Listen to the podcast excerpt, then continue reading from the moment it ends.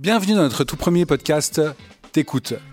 T'écoute, c'est l'envie de partager notre écosystème à travers des tables rondes pour parler de FNB, pour parler de notre communauté, et tout ça à travers des invités de marque qui, je l'espère, vont vous passionner.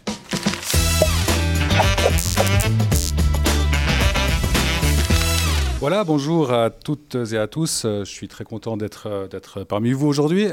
Il se marre déjà, euh, Pascal. Euh, avant de vous parler du, thème d'aujourd'hui, euh, je me présente très rapidement. Moi, c'est Johan, 12 ans chez Coca. J'ai monté, j'ai eu la chance de monter un startup studio qui s'appelle qui s'appelle Apollo il y a 4 ans avec avec le reste de l'équipe et je gère le pôle le pôle digital.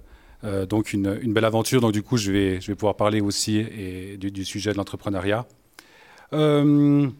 Peut-être une chose qui est assez importante euh, avant de, commencer, on ne pouvait pas commencer cet épisode évidemment sans, euh, la présence de notre euh, loutre chief Pascal Meyer.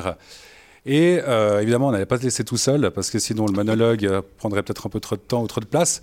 Donc du coup, tu as proposé d'inviter deux entrepreneurs et ben, je te laisse peut-être nous dire pourquoi tu as choisi ces deux, personnes, Florence et Babette, qui sont parmi nous. Alors, euh, le truc, c'est que j'avais, j'ai jamais eu trop de contact avec Florence, mais j'ai beaucoup euh, entendu parler de toi. Et euh, pour moi, ça, me, ça m'interpellait de pouvoir, de pouvoir échanger, d'avoir quelqu'un qui a un tel dynamisme et qui a, qui a développé aussi un business aussi, aussi intéressant et aussi, parce que de, de- de ce que j'ai compris, l'histoire, elle est assez, assez sympa. On aura peut-être quelques détails par la suite. Et puis ben, Babette, que je connais depuis euh, même les tout débuts de Coca, avec qui j'ai fait euh, quelques émissions euh, dans le passé et qui a un parcours qui est juste dingue, et puis qui a aussi une énergie aussi assez exposante comme ça, et puis que, puis que j'adore. Donc pour moi, c'était vraiment clair de pouvoir démarrer avec deux personnes qui ont vraiment eu un certain succès dans l'entrepreneuriat, et puis qui sont inspirantes pour nous toutes et tous. Magnifique. C'est cool parce qu'effectivement, le thème aujourd'hui, c'est l'entrepreneuriat. Donc, on va essayer de se dévoiler. Euh, ben, toi, Pascal, euh, nous dire comment tu as commencé, la communauté, tout ce que tu as vécu. Tu commences avec euh, personne. Tu te retrouves avec une boîte avec plus de 200 personnes. Tu as vécu plein d'aventures. J'en connais un, un certain nombre, mais c'est cool de les partager avec, avec nos auditeurs.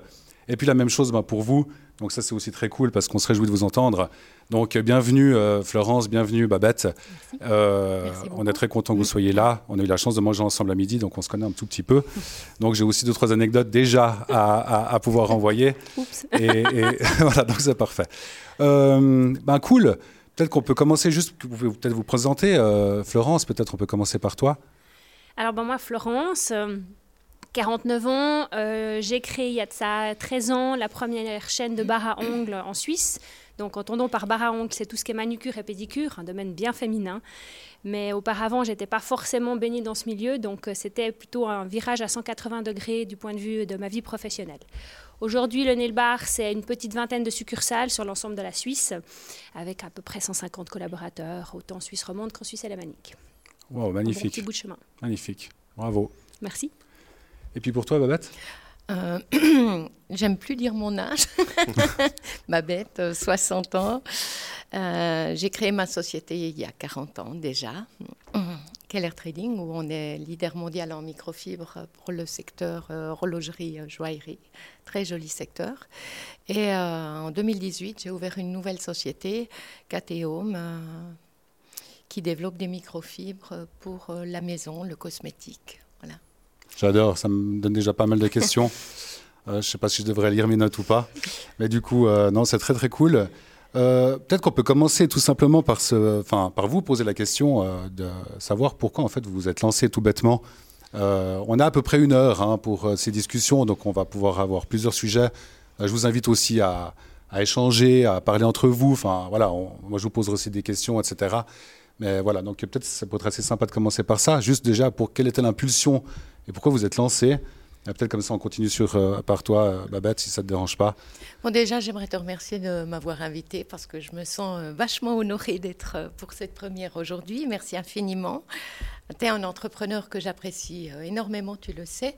Tu es un des seuls qui me fait arrêter sur le bord de la route pour t'écouter quand je t'entends à la radio. Tu vois comment? On a beaucoup de valeurs. On a beaucoup de valeurs communes dans euh, le leadership. Et puis, euh, c'est un bel exemple. Ça, c'est dit. Euh, Je crois que je suis née entrepreneur en ce qui me concerne. C'était dans mon berceau. Je pense que les entrepreneurs de cœur, ce que moi j'appelle des entrepreneurs de cœur, des gens qui se laissent inspirer par euh, quelque chose en plus que leur cerveau, euh, ben, ils ont reçu ce cadeau comme un artiste reçoit la musique. Donc, euh, je me suis jamais dit quand j'étais petite, quand je serai grande, je serai entrepreneur. Je crois que déjà à l'école, j'avais un esprit leader et meneuse et voilà. C'est bon, on sent la passion. Hein. C'est pas, ça vient du, on sent vraiment que ça vient du cœur. Il y a déjà de l'émotion, donc c'est assez cool. J'aime beaucoup ça. Euh, très bien, merci beaucoup hein, pour, euh, pour, euh, pour cette première, première phrase qui nous dit un petit peu comment tu t'es lancé. Et puis pour toi, peut-être, Florence ou Flo, on peut t'appeler Flo Oui, alors c'est égal. alors moi, c'est plutôt une expérience de vie. c'est un échec d'un achat d'une maison qui a fait que il y a eu un voyage impromptu à New York, euh, un échange d'idées et la création finalement de ce qui ne se faisait pas en Suisse. Donc c'est plutôt dans le, besoin, euh, quelque chose que j'utilisais, donc tout ce qui est manucure, pédicure aux États-Unis. Et il y avait un énorme vide en Suisse. Et puis l'idée est née comme ça. Et puis ben, elle a grandi, elle est toute petite et puis elle a fait son chemin. C'est aussi, je pense, une opportunité euh, de moment. Mais euh, il y a du travail, il y, y, a plein de choses. Mais je, je pense que je suis quelqu'un de dynamique. Je ne peux pas dire que j'avais euh, la fibre entrepreneur dès le berceau, mais euh, je pense que je suis quelqu'un qui ne me met pas dans un coin puis qui attend ça passe. Donc ça doit faire partie aussi des, j'ai envie de dire, des, des, de la boîte à outils d'un entrepreneur. Magnifique.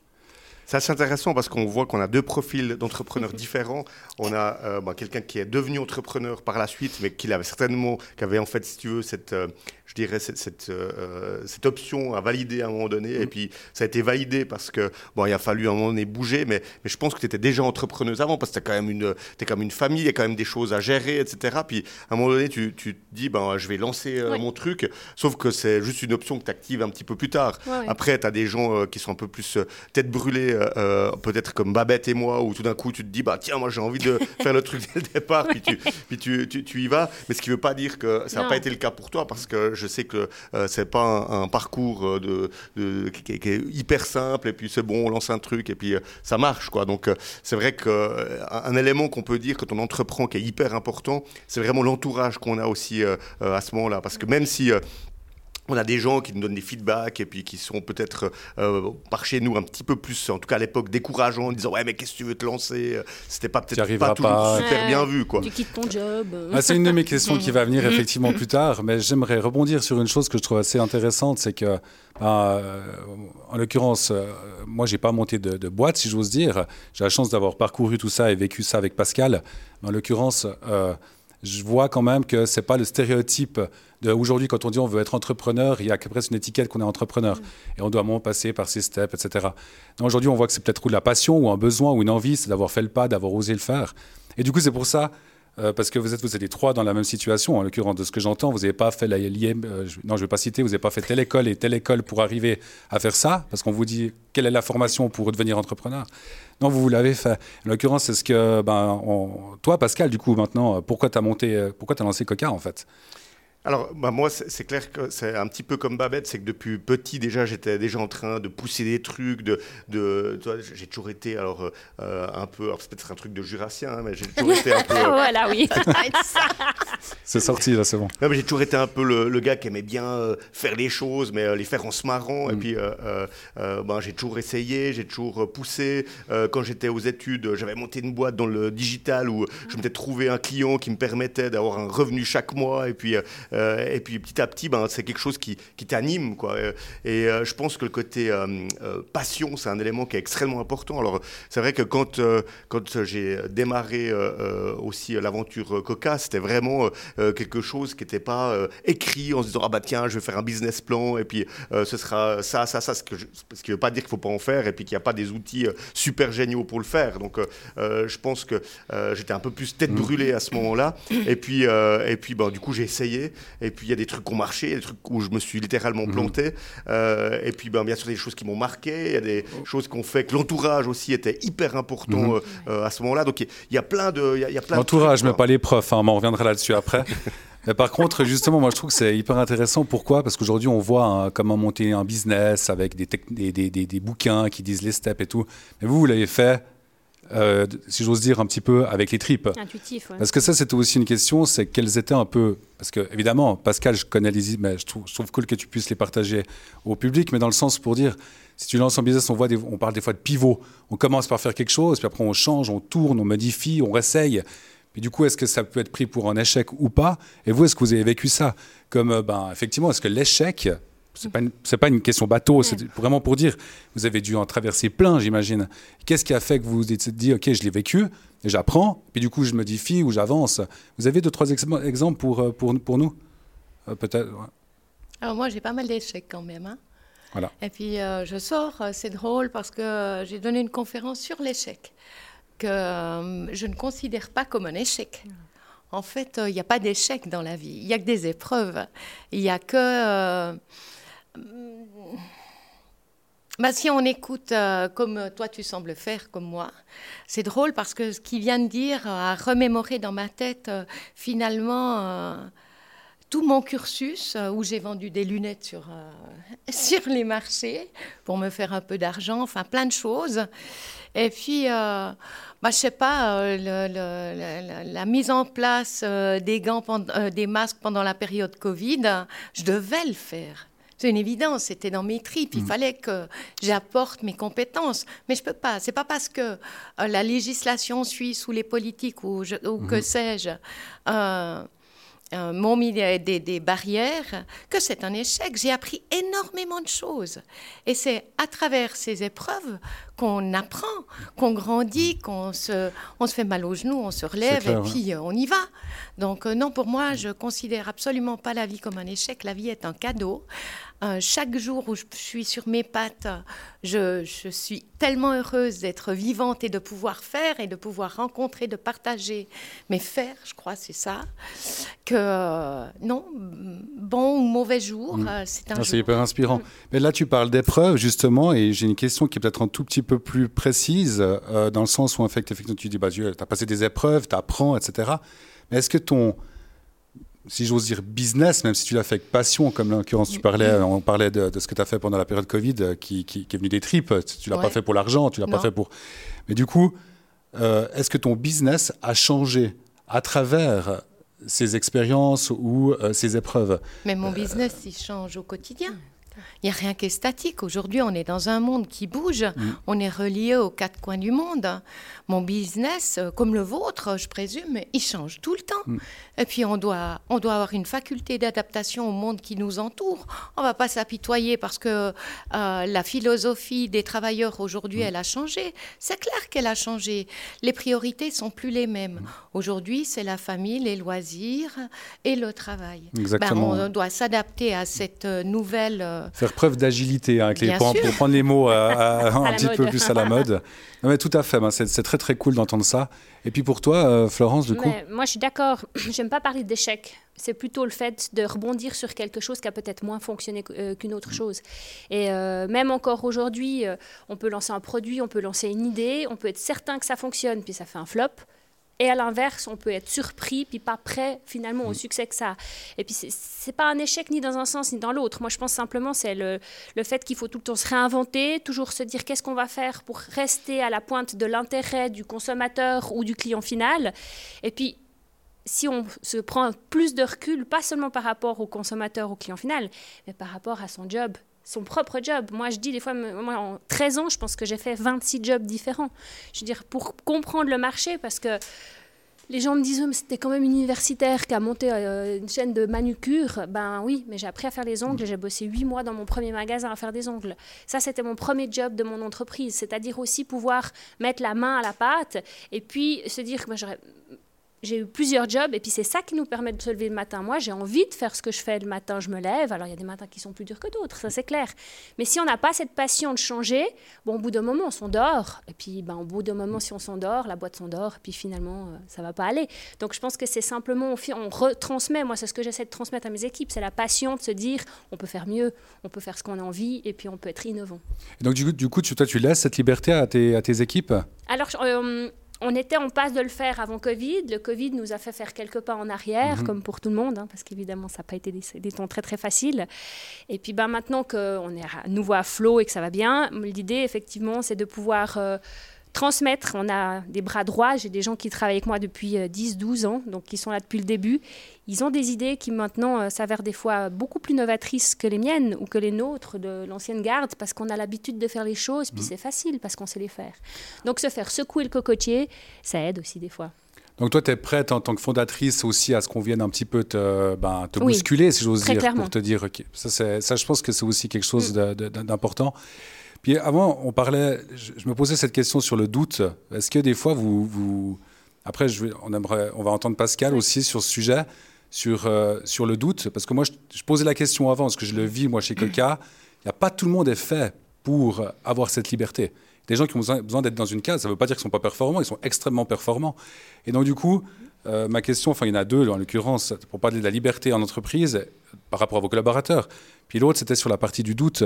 Est-ce que toi, Florence, tu continues à douter ou en fait, maintenant, tu as l'expérience qui sait qu'en fait, tu as eu ces évolutions? Tu dis, en fait, non, moi, je doute plus parce que oui, c'était en doute, mais maintenant, je sais que ça me fait évoluer. La même chose pour toi, euh, Babette. Euh, qu'est-ce que vous pensez de ça? Est-ce que vous doutez encore ou vous avez bien assez maintenant d'expérience pour dire non, c'est pas en doute, c'est une expérience qui me permet d'avancer? Alors, si je me permets, l'expérience peut te montrer le chemin, mais moi, personnellement, le jour où je doute plus, c'est qu'il y a un souci. C'est parce que c'est-à-dire que tu es tellement sûr de toi que tu fais mieux que tout le monde. Mm. Puis je pense qu'à partir du moment où tu es dans ce mindset, tu vas forcément dans le mur. Mais bon, ça, c'est ma propre philosophie. Je pense que le doute doit faire partie. Par contre, tu dois Personnellement, moi, j'ai peut-être été moins tête brûlée. Je préfère avoir un petit acquis de base puis me lancer plutôt que d'y aller à, la fraîche. Mais chacun est différent maintenant. Je pense que le doute fait partie de mon quotidien. Il n'est pas forcément tout le temps bon, mais il est là. Donc ça, c'est sûr. Par contre, pour reprendre aussi le fait d'avoir des gens, euh, la liberté dans le travail, je pense que ça dépend de la capacité de la personne elle-même, parce qu'il y en a qui ont besoin d'être guidés pour bien bosser, parce qu'ils ne pourraient pas être seuls. Et puis à l'inverse, des fois, ça peut tuer, mm. des, ça peut tuer des, la créativité. La créativité, exactement. Et euh, Moi, je, suis désolé. Ouais, volontiers. Avec grand plaisir. Après, on laissera Pascal. Non, ça, ça, me va très parce que c'est un super sujet. Oui, c'est un sujet euh, très intéressant. Il y a plusieurs choses dans ce sujet. Le doute, ça pourrait être la peur. Alors, euh, non. Euh, en ce qui me concerne, j'ai pas peur. Mais il y a une chose qu'on oublie de dire dans une société, c'est que qu'on soit qu'on soit entrepreneur, donc le leader de cette société, on est employé de la société, au même titre que tous les employés qui nous entourent. Et puis euh, la remise en question, euh, ben, moi, je suis engagée dans ma société pour mes propres compétences. Mais sans les compétences des gens qui m'entourent, euh, il n'y a pas de société, soyons clairs. Il n'y a pas d'évolution, il n'y a pas de production, il n'y a pas de choses qui se font. Donc, j'aime bien à dire, euh, ou j'aimais bien à dire, parce qu'aujourd'hui, avec les mœurs, les choses ont changé. mes collaborateurs, c'est comme un collier de perles. C'est tout, c'est chaque, c'est très, joli. collaborateur est une perle, et moi, je suis juste le fermoir du collier. Très joli. ça n'a rien de plus compliqué que ça. On est les personnes qui donnons de l'impulsion, qui donnons de la volonté, mais euh, on n'est que des collaborateurs. Et je peux me permettre, Babette, en l'occurrence, le fait que vous soyez quand même. Vous êtes combien d'entreprises? Quarantaine. Quarantaine. Et pour toi, Florence? 150. Et Coca, on avait dit euh, plus de 200. On est petits, nous moi, je pense que je trouve déjà c'est important. Pourquoi? Parce que nous, on l'a vécu et j'ai vu qu'en fait, il y, a des, y a des paliers. il y a des stades. Il y a des stades. Euh, et ces stades, pour moi, ils sont vachement importants. Pourquoi? Parce que d'abord, on dit, Pascal en parlera très, très justement, parce qu'il a toujours dit, on ne sera jamais plus que 50. Et après, on ne sera jamais plus que 100. Puis en fait, on passe des, des steps. Et puis ces steps, ils sont extrêmement importants parce que est-ce que tu penses que ce que tu dis là, pour 40 personnes, c'est possible de véhiculer cette, euh, cette, cette, euh, cette, énergie à quelque part de dire on est vraiment ensemble. Peut-être à 40, c'est possible. La même question pour toi, Florence, la même question pour toi, Pascal. Parce qu'on euh, connaît 230 personnes. Pascal le fait très très bien parce qu'il est tout le temps là, etc. C'est vrai, il connaît quasiment, je pense, tout le monde. Mais on a des bureaux à Zurich, des bureaux là, ici, on a la logistique, on a. Est-ce qu'on arrive à transmettre ça? Aux collaborateurs. Tu veux répondre, Pascal? Non, je vous laisse, c'est très intéressant. Alors, euh, en, ce qui, en ce qui me concerne, euh, je pense que, indépendamment du nombre de personnes, notre, euh, notre aura à l'intérieur de la société, bon déjà, il y a une grande différence entre être un entrepreneur ou bien être un dirigeant. Chef d'entreprise. Pour moi, c'est euh, deux mondes totalement différents. C'est vrai. Quand on a construit quelque chose, quand on l'a fait, quand on l'a fait avec une équipe, je sais pas, mais tous les collaborateurs qui sont chez nous, qui ont commencé chez nous, ils sont toujours chez nous. Donc c'est une famille. Et puis en réalité, moi je considère ma société comme la famille. Et puis euh, la famille, c'est le chef de famille qui arrive à table. S'il est de bonne humeur, on a toute la table qui est de bonne humeur. S'il fait la gueule, il y a tout le monde qui fait la gueule. C'est tellement vrai. Ben, en réalité, euh, l'entrepreneuriat, comme personnellement je le vis, euh, ben, c'est très important que je me remette en question avant que je passe la porte de la maison de la société. Parce que mon, ton de voix, mon, ma démarche, euh, elle aura une très grande importance sur euh, les relations que j'aurai durant cette journée avec mes collaborateurs. Et je pense que quand on a construit, indépendamment du nombre de personnes qui travaillent à nos côtés, c'est à nous de les motiver. On est payé pour ça surtout. C'est une mission. C'est une mission. Être entrepreneur, c'est une mission. Mm. Et puis, on, on, est garant de nos mm. collaborateurs. On est garant des salaires qui rentrent. On a visité aujourd'hui euh, les nouveaux bâtiments. Euh, j'avais les larmes aux yeux, franchement, de voir euh, ce que tu as réussi à faire. De voir que dans chaque espace, on avait des gens qui se sentaient bien, qui se sentaient à l'aise, mais il n'y a rien de plus. Mm émouvant pour mhm. un patron que de savoir que ses collaborateurs ils sont bien sur leur lieu de travail. En tout cas, pour moi, ça a une importance capitale. Et hein. ça a une importance capitale sur le résultat de ce qu'on produit, mhm. sur ce qu'on offre à notre clientèle. Parce que tout cet environnement a une importance sur notre propre clientèle, on est apte à être dans le service. Et donc, indirectement, si c'est un succès, c'est un succès qui sera aussi pour les collaborateurs, en fait, pour cette famille, comme tu disais très justement. Mais c'est bon, on voit que toi, ça te touche. Hein, donc, ah c'est vraiment, c'est vrai, quoi, c'est puissant. Et j'adore, c'est trop beau, c'est magnifique. Peut-être, euh, en train de Pascal, après, après Flo, euh, sur, euh, sur ce sujet, de dire, ben, effectivement, comment tu fais pour, pour véhiculer ça quand on passe d'une société à quelques personnes où en fait on est 10, 15, 20, et à la limite on peut faire des barbecues ensemble, donc c'est relativement facile. Et encore une fois, euh, l'ayant vécu, donc je peux le dire. Et maintenant, comment on fait? Comment vous pouvez Quels conseils vous pouvez donner? Alors, euh, c'est assez intéressant parce que, alors bien sûr, je partage beaucoup ce qu'a dit euh, Babette juste avant. Pense qu'on est vecteur de cette, de cette énergie. Et puis quand on arrive, euh, c'est important d'être d'être au top, de véhiculer quelque chose de positif. Après, euh, je ne peux pas te dire euh, si ça touche les 230 personnes qui sont chez Coca ou pas. Déjà une. Mais en tout cas, en tout cas ce que je peux dire, c'est que c'est quelque chose qui, moi, m'anime. Alors peut-être qu'il y a des gens qui vont se dire, ouais, ce mec, c'est un, taré. mais moi, c'est vraiment, je veux dire, quand, quand j'arrive le matin, quand je, je veux pour moi, c'est de, de transmettre aussi ce côté hyper positif, d'aller de l'avant, de déconner avec les gens, de balancer une petite vanne, mais toujours bienveillante, parce que euh, l'idée c'est vraiment que les gens ils se disent ah, c'est cool, tu vois, on, peut on peut échanger. cette proximité, elle fait que les gens ont aussi un peu moins de filtres. Alors des fois on me dit ah mais tu te rends pas compte, il y a des gens ils ont un peu peur de toi et tout parce que tu peux imposer comme ça. Puis bah, pour moi c'est inimaginable parce que pour, pour moi c'est vraiment dans un dans un geste plutôt de, de, de bienveillance. Alors pour les nouvelles personnes c'est toujours un petit peu ils se disent mais le gars il est complètement fou, mais en même temps c'est ce qui fait l'ADN de la boîte. Et puis, euh, on voit que, alors, il y, a des gens pour qui c'est plus compliqué. Alors, bien évidemment que je les ménage bien plus. Et puis, il y a d'autres gens qui adorent. Et puis, si je euh, je suis pas venu euh, vers eux leur dire un petit mot et puis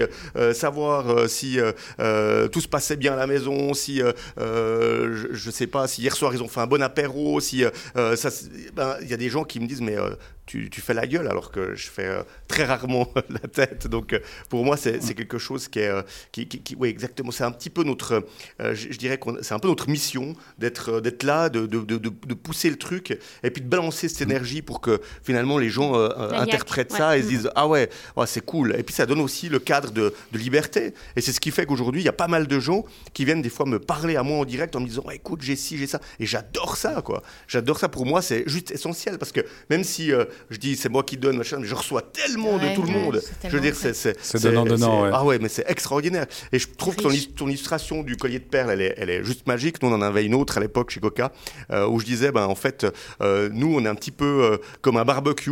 Et puis, ce barbecue, ben, il permet de cuire des aliments. Mais si tu n'as pas d'aliments et puis que tu n'as pas de, de, de, de, trucs dessus, ben, tu peux cuire longtemps, mais tu vas pas vivre longtemps. Tu vois. voilà, reste notre organigramme, c'était en grill. Donc, ah ouais, carrément.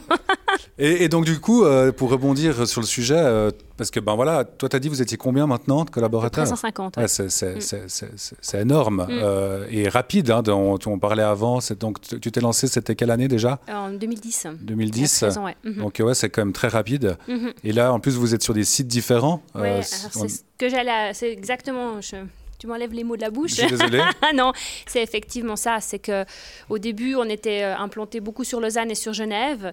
Et puis nous aussi, on, on- on le conçoit comme une famille. Euh, Les gens qui travaillent avec nous depuis 10-12 ans, on connaît tout. On a vu naître leurs enfants, on connaît euh, les divorces, du moins on connaît les parents souvent. Donc ça reste très familial. Ça, ça jouait sur Lausanne et sur Genève, mais c'est clair que Fribourg, Neuchâtel, ça joue encore. Puis après, c'est tout de suite plus loin. Euh, la barrière de la langue, heureusement, n'en est pas une parce que j'ai la chance de pouvoir parler l'allemand, donc ça va. Mais c'est clair que euh, avec les années, on voit que ça, ça tire. Mais moi, je pense qu'il y a d'autres choses. C'est que nous, on a un système où moi, on connaît personnellement, je connais personnellement toutes mes responsables de, de magasins. Et puis peut-être un peu moins les employés qui sont euh, sur Zurich ou sur Berne, mais je les connais, disons. Et, mais c'est vrai que souvent, moi j'ai remarqué, c'est souvent des amis qui vont dans, le, dans, dans mes différents shops qui me disent, c'est les anciennes qui disent aux nouvelles, ah mais t'en fais pas, à Noël t'auras un cadeau, de toute façon on a toujours un cadeau, les patrons. Et puis elles, elles entendent ça, c'est pas moi qui le dis. Ou, et puis ça, ça me rassure parce qu'on a souvent eu ce doute, je dis on parce que j'entreprends avec mon mari, donc on est deux à la tête. On a souvent eu ce doute de se dire, mais il faut qu'on reste proche en fait. Il faut reste proche de nos employés parce que c'est ce lien-là aussi qui fait la différence. Et puis, ben, c'est difficile, on se bat, on fait des grosses fêtes, mais quand on a fait la dernière fête, on était 120, on connaît tout le monde, mais il y en a qui osent venir parler, il y en a qui osent pas et autres, mais c'est clair que c'est plus compliqué, plus ça grandit. Et c'est là où il faut se réinventer aussi. Non, je te laisse, j'ent- j'entends. Tu, tu- je sens que tu as. Moi, j'aimerais bien ajouter, euh, fais j'aimerais bien ajouter quelque chose à ce que tu viens de dire ou aux questions que tu viens de soulever. Moi, je connais un entrepreneur incroyable, ou plutôt un dirigeant entrepreneur, qui est Monsieur Benamia, euh, qui a 1500 employés. Tout le monde chez Audemars Piguet connaît cette euh, société et euh, il a ce rôle. Il a le rôle qu'on qu'on vient de décrire, il l'a clairement dans sa société. Donc ce n'est pas, pour moi, cet exemple montre que ce n'est pas la grandeur de la société qui fait la personnalité du dirigeant ou le profil du dirigeant, c'est le dirigeant.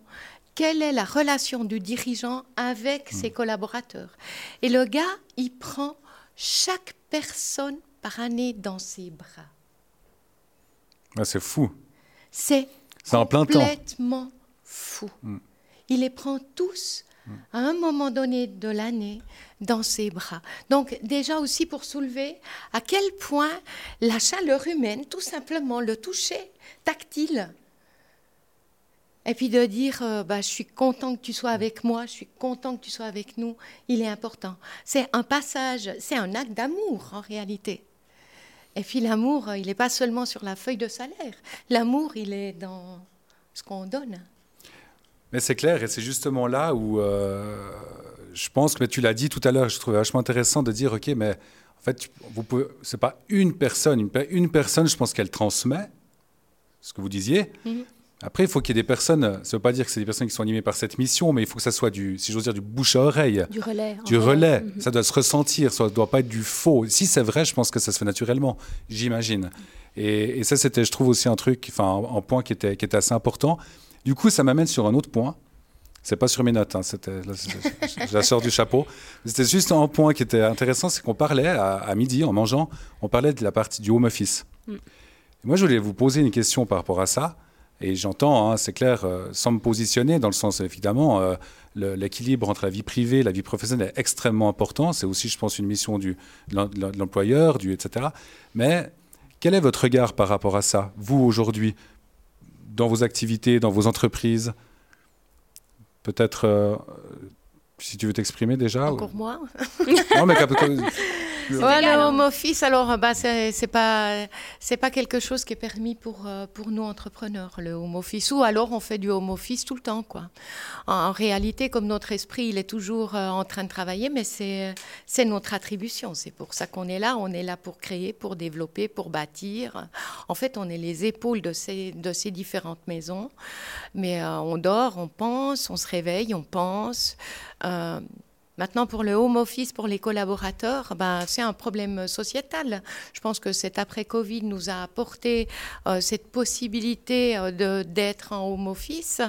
Euh, chez nous, on le voit un tout petit peu, ou plutôt dans les cadres. J'ai pas vraiment un positionnement très clair par rapport à ça. J'essaie de m'en accommoder, pour être tout à fait honnête. Et puis, euh, puis, puis, puis, voilà, des, fois ça, ça matche bien, puis des fois c'est un petit peu plus compliqué. Quand c'est vraiment compliqué et puis que la société, elle, euh, elle en subit les conséquences, alors il faut recentrer un petit peu la le positionnement du home office. Pour moi, le home office, bah, c'est une barrière clairement entre les gens parce qu'on a pris l'habitude de travailler tout seul en, en training ou je ne sais pas, euh, dans son salon. Et puis, euh, ça manque de communication entre les collaborateurs. Mais ça, c'est un avis tout à fait personnel. Mais c'est pour ça, je pose la question, vous m'avez mis sur la piste, hein, parce qu'on parlait de comment on fait pour créer du lien mm. et puis pour créer de la confiance. Et donc, du coup, comme je t'entendais parler de se prendre dans les bras, de faire le lien avec les autres, donc mm. j'étais obligé de passer, passer sur ça, parce qu'on en a parlé à midi. Et, peut-être pour toi, euh, Florence, qu'est-ce que tu. Vous avez des boutiques, c'est clair, mais voilà, est-ce que tu as, un avis sur la question Le 90% de notre euh, personnel, malheureusement, euh, faire du home office pour faire des ongles, c'est compliqué. Donc ça, malheureusement, le 90% d'elles, la question ne se pose pas. Mm. Maintenant, pour effectivement le, côté administratif, euh, moi, je suis un être essentiellement social, donc euh, j'aime les liens, le contact, et puis je trouve que c'est souvent là où c'est une source de créativité. Comme on disait, c'est souvent autour d'un verre ou d'un bon repas que les idées les plus folles prennent, euh, prennent naissance et puis se concrétisent après quand on travaille dessus. Donc euh, personnellement, je pense que si on fait que du télétravail, au bout d'un moment, on perd ce lien social, mais on perd aussi la connectivité avec ses collègues d'un autre, d'un autre département, si c'est des grosses entreprises ou autres. Et puis, on n'a plus cette petite étincelle qui fait que finalement, on a envie d'aller au travail le matin. Parce qu'avoir envie d'allumer son ordinateur, c'est une chose, mais d'avoir envie de travailler pour une société, pour une personne ou pour quelque chose, je pense que ça, si, on y va gaiement. Donc euh, le télétravail, oui, mais à petite dose, parce que je mm. pense qu'à terme, et là on revient dans le post-Covid, il y en a qui, qui s'épanouissent très bien en home office, mais à terme, je pense que l'échange social va manquer et je crois qu'il mm. va y avoir machine arrière, tôt ou tard. on voit qu'il y a des, euh, des boîtes qu'on fait machine arrière, dont euh, c'est assez marrant, dont Zoom, la, boîte qui, mm. qui faisait euh, la promotion en fait, des, des vidéoconférences. on voit qu'il il y a aussi pas mal de boîtes qui font marche arrière parce que aussi il y a un côté aussi de, pression, être toujours à la maison et ce manque en fait de, de, relations est, extrêmement important et, et c'est bien plus, je dirais, important que ce qu'on peut l'imaginer. Euh, moi, si je peux m'exprimer sur le sujet, euh, je suis. Euh, alors, c'est clair que je suis aussi quelqu'un qui, qui, est très social, donc c'est pour ça que je suis aussi là tout le temps. Et quand je vois moins de monde au bureau, bien sûr, ça me, ça me fait mal au cœur et ça me gêne parce que je me dis, on a un tel outil de travail, et puis c'est cool. Mais en même temps, je peux complètement comprendre, et c'est pour ça qu'il faut rester libéral, qu'il y a des gens qui sont parce qu'on est souvent j'entends souvent des entrepreneurs dire oui mais bon depuis que les gens sont en office ils sont moins performants ils sont moi je pense mm. pas je pense que c'est une très petite minorité qui finalement profite peut-être un peu du système ou qui est moins performante, et puis qui a plutôt une majorité. Qui, et, il faut faire confiance aux gens, en, fait, en tout cas moi je suis de cet avis-là, euh, de dire, ben voilà, écoute, nous on aimerait bien que vous reveniez deux, trois jours par semaine, parce qu'on veut recréer le lien social, c'est important, etc. Mais ça c'est ma volonté à moi. Après, on a des gens qui travaillent euh, quatre jours par semaine euh, depuis, depuis chez eux, parce qu'ils sont équipés pour ça, parce qu'ils habitent loin, parce que... Et, puis, et puis c'est OK.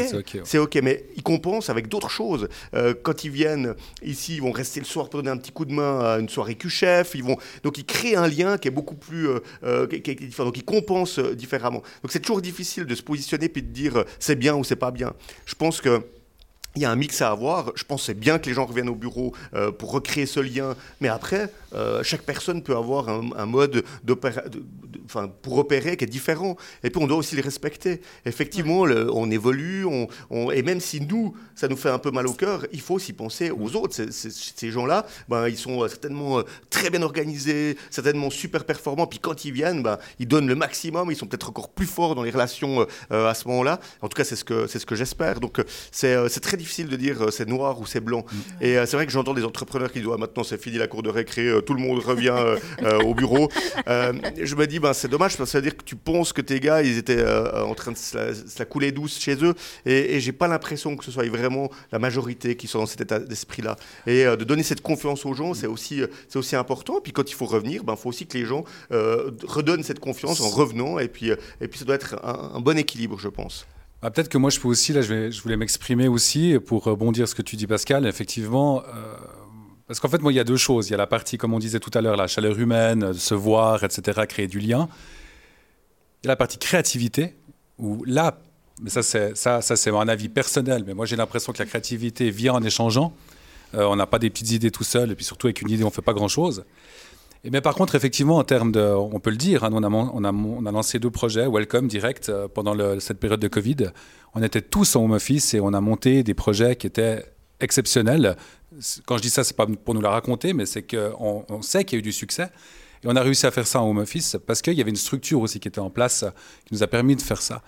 Mais effectivement, aujourd'hui, en revenant au bureau, j'ai pas dit, hein, je mets pas de règles, je dis juste, c'est un ressenti personnel, qu'effectivement la partie créativité, d'échange, moi en tout cas, me fait extrêmement du bien. Et voilà, c'était un peu le, je trouvais que le sujet était intéressant à partager. Moi, je pense que si, si je peux me permettre pour compléter ces propos, euh, chez nous, par exemple, il n'y a pas un, poste de direction où les gens ne travaillent pas à un, taux d'occupation euh, euh, limité. Donc c'est déjà appliqué. Puis je crois que chez vous aussi, en fait. Non, c'est vrai, effectivement. Chez nous, ils font euh, du 80%. Il y a toujours, je, pense que 80%, c'est la bonne moyenne. Mhm. Il y a une journée de repos supplémentaire dans la semaine qui a été euh, naturellement, automatiquement. Ah, donc temps partiel, c'est ça? Oui, ouais, ouais, absolument, oui. Et puis, euh, pas, on n'a pas baissé en qualité de, de, de même si on parle de l'administration, de production de ah, travail. Donc, donc, toi, tu dis, les collaborateurs, si j'ai bien compris, sont payés à 100% mais travaille quatre jours par semaine, c'est ça? Non, c'est pas, ce que je dis. C'est euh, que quand il y a un engagement, en principe, euh, les engagements au niveau de l'administration, euh, c'est toujours une demande pour les personnes euh, qui se font engager de travailler un temps partiel ah, très de bien. Pardon. 80%. Parce qu'il y avait ce modèle qui est venu plusieurs euh, fois sur la Bien sûr, on est d'accord, mais là, ça en réalité, engager un directeur, euh, que ce soit les achats, ou, etc., mm.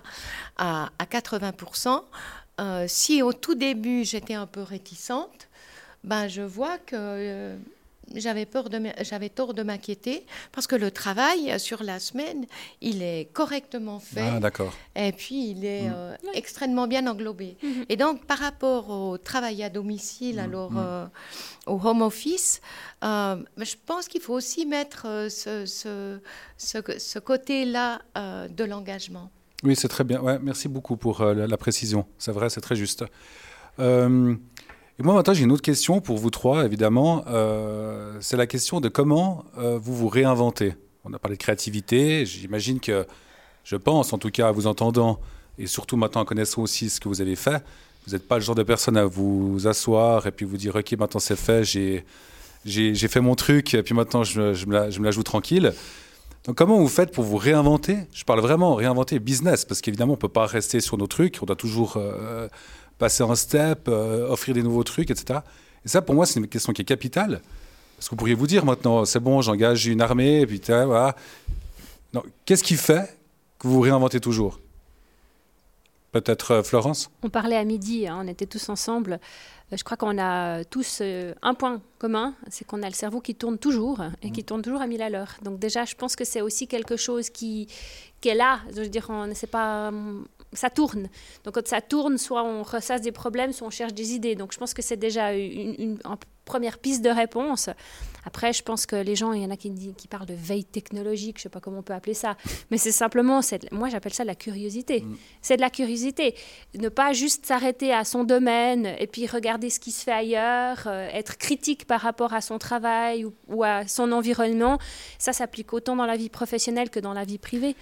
Et du coup, Florence, je me permets de rebondir sur ce que tu dis. Après, on entendra évidemment Babette et Pascal, mais c'était pour comprendre une chose. Ce c'est pas toi seul qui fais ça. Ah, bien sûr que non. Ça veut dire que tu permets, tout le monde contribue à, au fait de se remettre en question. J'imagine que toutes ces personnes qui sont sur le terrain, qui entendent, qui voient les problèmes, qui entendent les clients, qui bah, il remonte toutes ces informations, j'imagine.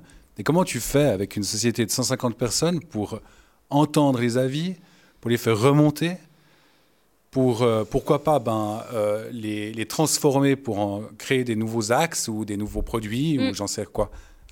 Mais c'est multichannel. Je veux dire, ça peut être une plainte de cliente qui va nous faire réfléchir à qu'est-ce qui n'a pas été. Ça peut être euh, une cliente qui vient d'un pays qui soumet une idée à une de nos employés puis que ça remonte. Ça peut être une de nos employés qui a vu ça. Ça peut être nous. c'est- multichannel en fait. Il faut simplement, je crois, pas se mettre de hier. Et puis alors oui, ça, ça demande beaucoup d'énergie. Il y a beaucoup de choses. Il faut ça savoir. arrive dire- chez toi. Alors, pas que chez moi, et je suis pas seule, on est un pool euh, au, au produit ou à l'innovation, on est trois, quatre, et puis euh, voilà. Mais on c'est pas notre c'est pas notre business principal. Je veux dire, j'ai une personne qui est au produit, moi je fais plein d'autres choses, j'ai une autre, mais on est toutes là, puis souvent, ben, c'est autour d'une table, on se dit ah mais si les quatre, on se dit que ça vaut la peine d'être peut-être étudié, coup on va plus loin. Mais on peut pas regarder les 500 idées qui nous arrivent par année, c'est clair que non quoi. Mais c'est pour ça que je dis pas se mettre de hier, prendre tous les canaux et puis essayer de faire le tri. Mais du coup, euh, là, tu as parlé d'un pôle innovation. Donc Oui, vous avez quand ouais, même. c'est- pompeux, j'ai pas. Non, non, il n'y a, rien- pas- il y a rien mais- sur un organigramme, mais, mais oui, ça ressemble à ça, oui. Non, parce que ça peut être évidemment, nous on l'a fait, on l'a fait, hein, Oui, oui, parce que c'est juste une question de informel, pouvoir. oui. Exactement, mais c'est juste que ça nous permet dans les points de vue, en processus de faire remonter les informations. C'est pas en l'occurrence pompeux, mais effectivement vous avez quand même une, des gens qui, qui ont cette mission. Oui. euh, et après ils vont chercher du feedback, etc. Exactement. Ok. Et ça, ça te permet justement de te dire, ok, ben maintenant euh, entre la veille peut-être, hein, je dis pas technologique sur ce coup-là, Non, non, on est d'accord. mais au niveau de votre métier, plus de l'autre côté d'entendre les besoins du terrain, Mhm. et ben ça, ça vous permet de lancer des nouveaux produits ou euh, des nouveaux services, etc. Mhm. C'est ça. Ouais, ce qui nous prend le plus de temps souvent, c'est de les tester avant de les mettre sur le marché. Parce que les idées, tu en as plein. Ah, mais entre ouais. le niveau idée Ouais. puis le niveau validation, bon, ça, j'ai pas besoin de vous le dire, il y a encore un, long chemin en général. Hyper intéressant. et et- et peut-être euh, pour Moi, toi, c'est Babette, le monde. Le monde qui m'entoure. En fait, euh, il me manque 40 ans. J'ai besoin de encore 40 ans pour euh, mettre, pour réaliser tout ce que, tout ce que euh, j'ai envie de développer. Mm. Alors, euh, contrairement à chez toi, euh, la créa, le développement, c'est plutôt mon domaine. Et puis, il y a tellement, il y a tellement à faire. C'est comme si j'étais sur un marathon, quoi. J'ai encore envie de faire tellement de choses. Puis ça, c'est, peut-être l'énergie que tu disais tout à l'heure, euh, Pascal. Ce, ce truc-là qui me pousse en avant. J'aimerais des pampers, moi, en microfibre. J'aimerais un truc euh, où, euh, où ça tienne la route, quoi. Où euh, on faut, puisse... faut pas tout euh, dire, hein, faut pas tout dire. mais il y a plein de choses à dire. non, j'ai énormément, j'ai, énormément de créativité. Je suis, euh, je suis pas du tout prête pour abandonner quoi que ce soit. Je, C'est magnifique, il faut que j'apporte passion. ma pierre à l'édifice. la passion. Ouais, Et ben moi j'en connais un petit bout pour Coca, mais si tu peux nous expliquer Pascal comment comment on fait du coup pour se réinventer, pour se poser des bonnes questions, pour changer, pour évoluer, pour prendre du risque, etc. Enfin, je pense que c'est- truc sympa à partager. Bon, alors peut-être tu pourras, tu pourras canaliser un peu ce que je dis. Euh, enfin, en ce qui me concerne, il y a plusieurs choses. C'est clair que euh, avant tu parlais de curiosité. Pour moi, c'est effectivement un, terme qui, est, euh, qui me parle énormément. Euh, et toi, Babette, tu parlais de te nourrir de, de ce qui t'entoure. Ben, en fait, c'est exactement ça.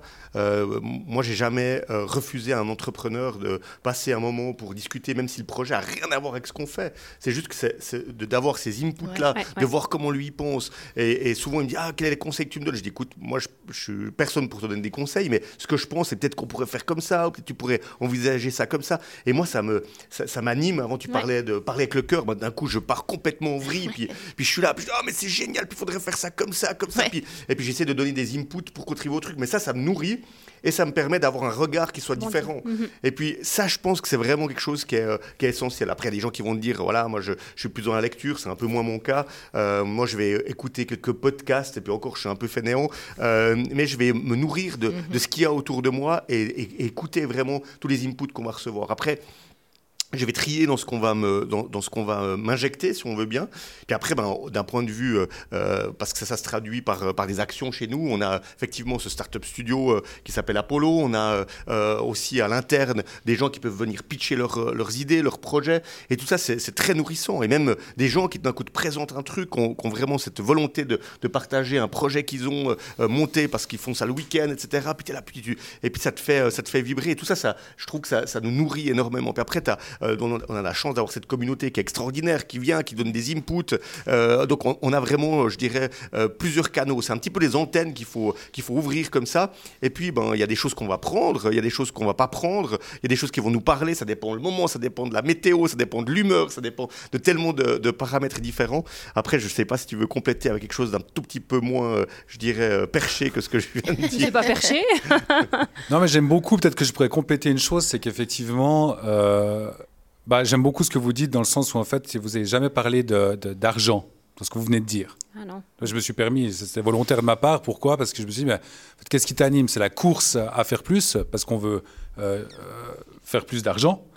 En fait, euh, faire plus d'argent euh, passe peut-être par le fait justement de dire, quand je dis plus d'argent, pas on s'entend, ça veut dire que juste avoir une boîte saine qui mm. permet de payer ses collaborateurs, qui permet d'offrir des bonnes conditions à ses collaborateurs, etc. Et d'évoluer, parce que sinon, ben, on s'ennuie, effectivement.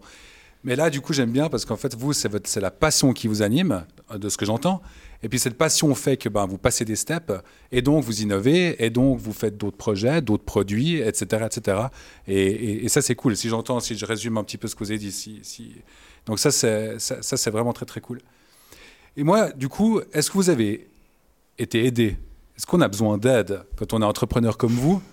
Parce qu'on parlait avant, oui, on se nourrit, on a des gens autour de nous, ok, c'est vrai, mais concrètement, est-ce qu'on a besoin d'aide?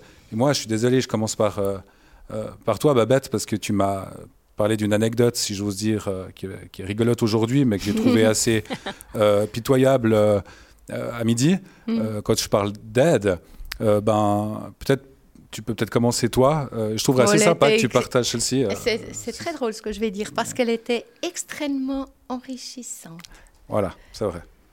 Mais du coup, faut que tu l'as dit, tu, dois en parler. Je t'ai mis sur la piste, tu n'as plus le choix. Bon, alors, euh, très rapidement, 24 ans, deux enfants, je vais à la banque pour acheter une machine à coudre. Et puis, euh, le banquier a dit que euh, j'étais mieux dans ma cuisine à m'occuper de mes enfants, puisque j'étais mariée à cette époque-là à un enseignant.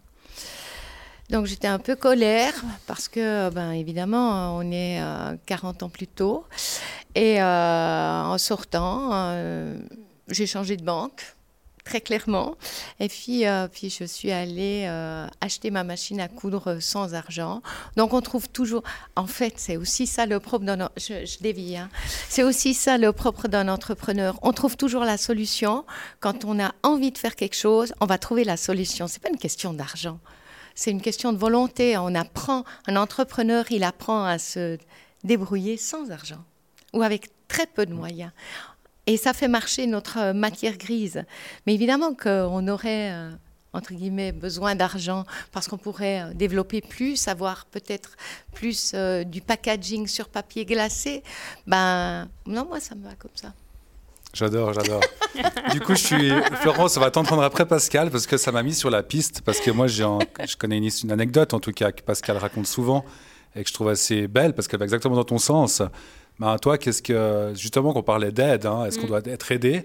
Euh, En l'occurrence, ben, euh, peut-être si tu peux nous parler, j'espère que tu sais de quoi je fais, à quoi je fais euh, sens, mais ben, quel conseil on t'a donné, toi? Alors, bon, euh, c'est clair que moi, j'ai ce côté un peu tête brûlée, donc euh, euh, ce, qui, ce qui est vachement bien, et je pense qu'on peut en, tirer une leçon qui est similaire avec, avec Babette, c'est que tu vas lancer un projet, tu en parles à ton ancien prof de marketing, en, en ce qui me concernait. Je dis, voilà, je vais lancer un truc, puis le gars, il me fait, mais oublie, déjà, tu étais une pive à l'école, donc ça n'a aucune chance. Et puis, deuxième chose, non, mais c'est le cas.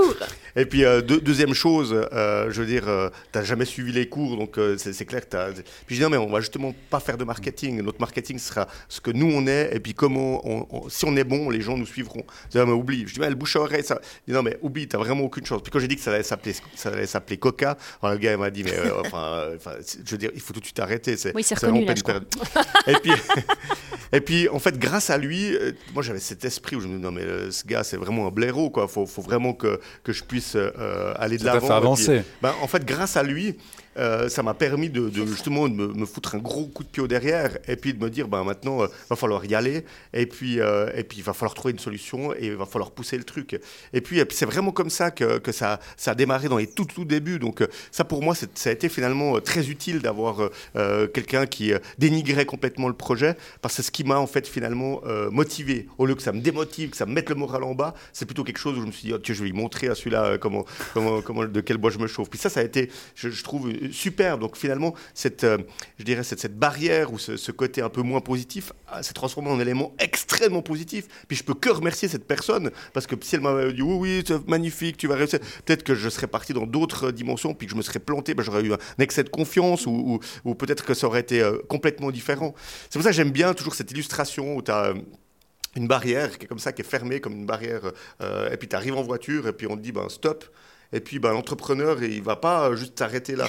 Il va reculer, puis il va prendre le petit côté sur le rebord, puis paf, puis il va quand même passer. et puis euh, voilà, puis il va dire. Euh, mais il y, a toujours, il y, a toujours une alternative. Ce que je veux dire, c'est que tant qu'on on, reste bienveillant, qu'on reste passionné, qu'on fait des choses qui sont saines et puis qu'on les fait avec le cœur, mhm. en principe, il n'y a pas de gros problèmes. Donc ça, c'est des choses qui sont, qui sont importantes. Ouais, trop beau, j'adore, j'adore. Et puis pour toi, euh, Florence, c'est quelque chose aussi, ben, évidemment, que tu as vécu plein de fois. Puisque, ben... Oui, ben, ça fait sens. Euh, moi, j'ai eu une autre vie professionnelle avant. Donc, quand j'ai, commencé à faire cette entreprise, c'était vraiment, euh, j'ai envie de dire, c'était pas du 180 degrés comme virage, c'était un, 200, un 360. Donc, il y a eu du bon et du moins bon. C'est-à-dire que les gens, typiquement, pour pas citer ma mère et ma belle-mère, qui sont les deux coiffeuses de métier, c'était dit, mais vous avez fait l'université et que vous allez ouvrir un salon de manucure. Mais qu'est-ce qu'on a fait faux ah, D'accord. non, mais ça n'a pas été dit comme ça. Mais voyons, les, premiers, les premiers ressentis, c'était, mais qu'est-ce que vous qu'est-ce que vous prenez comme risque, tout simplement? Donc ça, j'ai envie de dire, euh, maintenant, on en rigole tous. Hein. J'ai des amis qui ont, pouffé de rire à un souper quand j'ai dit que je quittais mon job pour euh, ouvrir une onglerie. C'est des anecdotes, euh, on trouve ça très drôle sur le moment c'est pas forcément, c'est pas comme on doit prendre les choses. C'est pour ça que j'ai souvent dit, il y a des conseils, mais il faut savoir filtrer aussi les conseils. Il y a les bons, il y a les conseils d'amis, il y a les conseils euh, qui peuvent être aussi un peu envieux. Du moins, voilà, il y a toute une panoplie. Donc, euh, moi, je suis assez partisan du fait que quand il y a un souci, ben, on essaie de trouver une alternative. Et puis, quand on croit à ce qu'on fait, ben, on y va quitte à se prendre le mur, autant se le prendre à 120 km/h. Mais, au moins, on sait ce qu'on a fait. Quoi. Et puis, on l'a fait parce qu'on a envie de le faire. Magnifique. Et, du coup. Euh, la responsabilité, je trouve que c'est vachement important. Ce que tu viens de soulever, mmh. ben, en fait, on est responsable. Et puis, euh, ben, on assume nos choix, mmh. je crois. Tous ici autour de cette table, on doit assumer nos choix. Ils font partie euh, aussi de notre, de notre vie. Donc, il n'y a pas toujours. Des fois, il y a des choix qui. Voilà. Et donc, vous avez. donc, on a entendu, hein, des fois, une aide vient peut-être plus dans, dans des bâtons dans les roues qui vous ont permis de passer le step, comme tu disais avec l'histoire du, de la barrière, etc. Mais sinon, vous avez été aidé aussi, j'imagine, par, euh, par votre même entourage. Parler de l'aide intérieure. Ah. c'est très bien, volontiers, avec grand plaisir. Ben, quand, euh, quand je suis devant un dilemme, un problème, euh, je prie beaucoup. Moi, j'ai besoin de me connecter au monde qui m'entoure et puis et puis je crois que si il y a une aide chez moi qui, euh, qui, se décroche bah, des bons conseils. Ou, euh, euh, évidemment, je, je, connais plein d'entrepreneurs, mais c'est celle-là parce qu'elle est infaillible. Elle est tout le temps là et puis elle me donne la réponse. Est-ce que je me plante? Ça m'arrive souvent de me coucher le soir et puis d'y dire à l'univers ou à ce que vous voulez, est-ce que je me plante? J'ai toujours la réponse. Magnifique, j'adore. Très très beau. Ça, je pense que c'est un, très bon message que tu passes. Euh, il nous reste plus énormément de temps et j'aimerais juste encore vous poser une question qui, nous, qui me paraît importante à, partager. C'est en fait si vous deviez donner euh, un conseil, hein, j'ai pas envie de dire c'est un truc un peu bateau, mais il y a eu beaucoup de conseils qui ont été donnés aujourd'hui, mais si vous aviez quelque chose à dire à un entrepreneur qui se lance, qui est là maintenant, qui se lance, qui doute, qui essaye, si vous aviez un conseil, qu'est-ce que vous pourriez lui donner comme conseil? Qui s'aime. Parce que pour, euh, pour aimer les autres autour de lui, il doit d'abord s'aimer lui-même. En s'aimant lui-même, il doit croire en lui. Et puis si euh, il a, c'est mon conseil, hein, ça n'engage que moi, si au fond de son être, de son âme, il est persuadé que son idée ou que euh, sa volonté de faire, elle est juste, ben alors euh, qu'il ait confiance en lui et puis, puis ça va se faire. Et si je pouvais ajouter, je dirais que j'ai été membre du jury de la Monde de l'année et à travers ce biais, j'ai rencontré énormément d'horlogers. Et ne serait-ce qu'avec ma production en microfibre, je vois quasiment tous les horlogers. Je sais quand j'ai un horloger qui est dans le cadre de la porte, dans la manière dont il va parler de sa montre, si sa montre, elle aura du succès. En réalité, parce que s'il me parle de son produit euh, par amour, combien d'années il a mis pour le faire, la, passion qu'il a pour ce produit. Je suis impatiente d'ouvrir l'écran parce que je suis persuadée que ça va être quelque chose d'extraordinaire. Si à contrario, euh, j'ai un autre horloger qui vient vers moi puis qui, va commencer en me disant je vais faire tant de pièces vendues, euh, ben je sais que malheureusement, ben, c'est tellement, c'est tellement ça quoi. L'entrepreneuriat, c'est tellement ça, c'est la passion. Très bon message, merci beaucoup, Babette. Euh, Peut-être Florence? C'est difficile parce que l'entrepreneuriat, il est dans tellement de domaines. On, peut être entrepreneur dans absolument tout de nos jours. Mais je pense que le, où je, suis d'accord, c'est qu'il faut croire en soi ou croire en tout cas au produit. Et puis ça doit être vraiment quelque chose qu'on a envie de porter. Et puis qu'on doit pouvoir transmettre ça, euh, j'ai envie de dire, à l'entourage ou en tout cas euh, au client final. Après, euh, il y a un point euh, sur lequel il faut peut-être dire, on en a déjà parlé, les choses ne se font pas toutes seules. Et puis, il ne faut pas croire que ça se fait en deux coups de cuillère à peau, ah deux heures le soir, et puis que le reste du temps, on sirote une petite bière sur une terrasse ensoleillée. Il y a du boulot. Il y en a beaucoup, et il ne faut pas avoir peur de ce boulot-là. Parce que si on a envie de le faire, on le fait avec plaisir, à n'importe quelle heure, n'importe quand, on compte pas ses heures, mais il y en aura des heures de travail, ça c'est sûr. Puis finalement, pour revenir, d'être entouré. C'est-à-dire aller s'entourer, mais pas seulement dans le domaine professionnel, avec un copain avocat ou j'en sais rien, ça peut être tout, mais aussi simplement de ne pas avoir peur de dire à ses amis, ben oui, euh, j'ai déjà été invité trois fois chez toi, je, suis crevé le soir, je m'endors, donc je ne je, t'invite pas, ou simplement parler avec les gens, demander de l'aide quand on a des enfants, si on doit se les faire garder ou j'en sais rien. C'est aussi une structure sociale, c'est pas juste une structure professionnelle, parce que l'entrepreneuriat, il, il partage ses lignes en fait. On est entrepreneur du matin au soir, tout le temps, dans sa vie professionnelle, dans sa vie sociale, dans sa vie privée, dans sa vie familiale même. Ça prend beaucoup de place des fois. Mhm. Donc je pense qu'il faut savoir aussi avoir conscience de ça, c'est que ça va, ça va envahir l'espace. Et puis si on n'y croit pas, puis qu'on n'y met pas beaucoup d'énergie, ben, généralement c'est compliqué. Merci beaucoup Florence. Et pour toi Pascal? Alors pour moi je vais, je vais euh, donner un exemple qui me, qui me parle beaucoup c'est qu'en fait, euh, pour quelqu'un qui veut entreprendre aujourd'hui, le conseil que moi je lui donnerais, c'est, euh, tu sais, moi je parle souvent d'être conscient ou pas conscient. Et puis je trouve que quand tu es trop conscient des problématiques qu'il va y avoir en faisant ça, etc., tu fais plus rien. Et je pense que si la personne a vraiment, et, y croit vraiment, et est prête à s'investir et, à pousser le truc, il faut pas qu'elle soit trop consciente. Parce que quand tu es trop conscient, on te donne, on te donne ah ouais, attention, parce qu'il va y avoir tel problème, ah, puis l'avocat, machin, et puis il va y avoir ci, et puis il va y avoir ça. Et puis là, ça te fait tellement flipper. Et moi, je l'ai vécu, hein, c'est un projet où au bout d'un moment, je me suis dit, mais non, mais en fait, je suis en train de me faire polluer l'esprit. Je veux dire, coupe la conscience, et puis maintenant, fonce, parce que tu es convaincu avec tes tripes que c'est là que tu dois aller, tu vois. Et puis ça, je pense que. Je l'ai vécu avec lui. Si, hein. euh, si vraiment tu, le sens dans tes tripes, bah, déplace les montagnes pour le faire, et puis te laisse pas absorber par, euh, par la conscience qui est autour.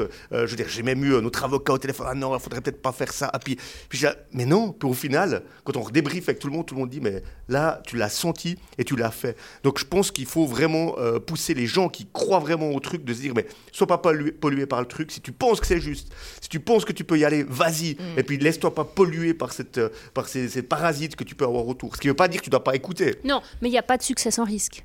Ah bah, ça, c'est Non, mais il y en a qui croient que c'est possible. Donc. en tout cas, ben, on, va, on va finir sur cette belle note. Moi, je pourrais continuer des heures hein, à discuter avec vous. Franchement, on peut continuer en l'occurrence un peu tout à l'heure. Euh, Non, j'adore, merci infiniment. Euh, merci Pascal, euh, ben, Merci, merci, Babette, merci Florence. C'était vraiment très très enrichissant. Évidemment, maintenant, ben, euh, il y a des questions qui seront posées, j'imagine, donc on pourra laisser les questions, enfin le- les, les auditeurs pourront laisser les- les- poser des questions sur les, les- les- les commentaires, et puis on se fera un plaisir d'y répondre. Et évidemment, c'est des questions qui sont pour vous, on les partagera avec vous. Donc euh, voilà, donc encore une fois, merci pour votre temps, c'était très très cool pour moi, euh, j'espère pour vous, et j'espère pour les auditeurs. Merci beaucoup.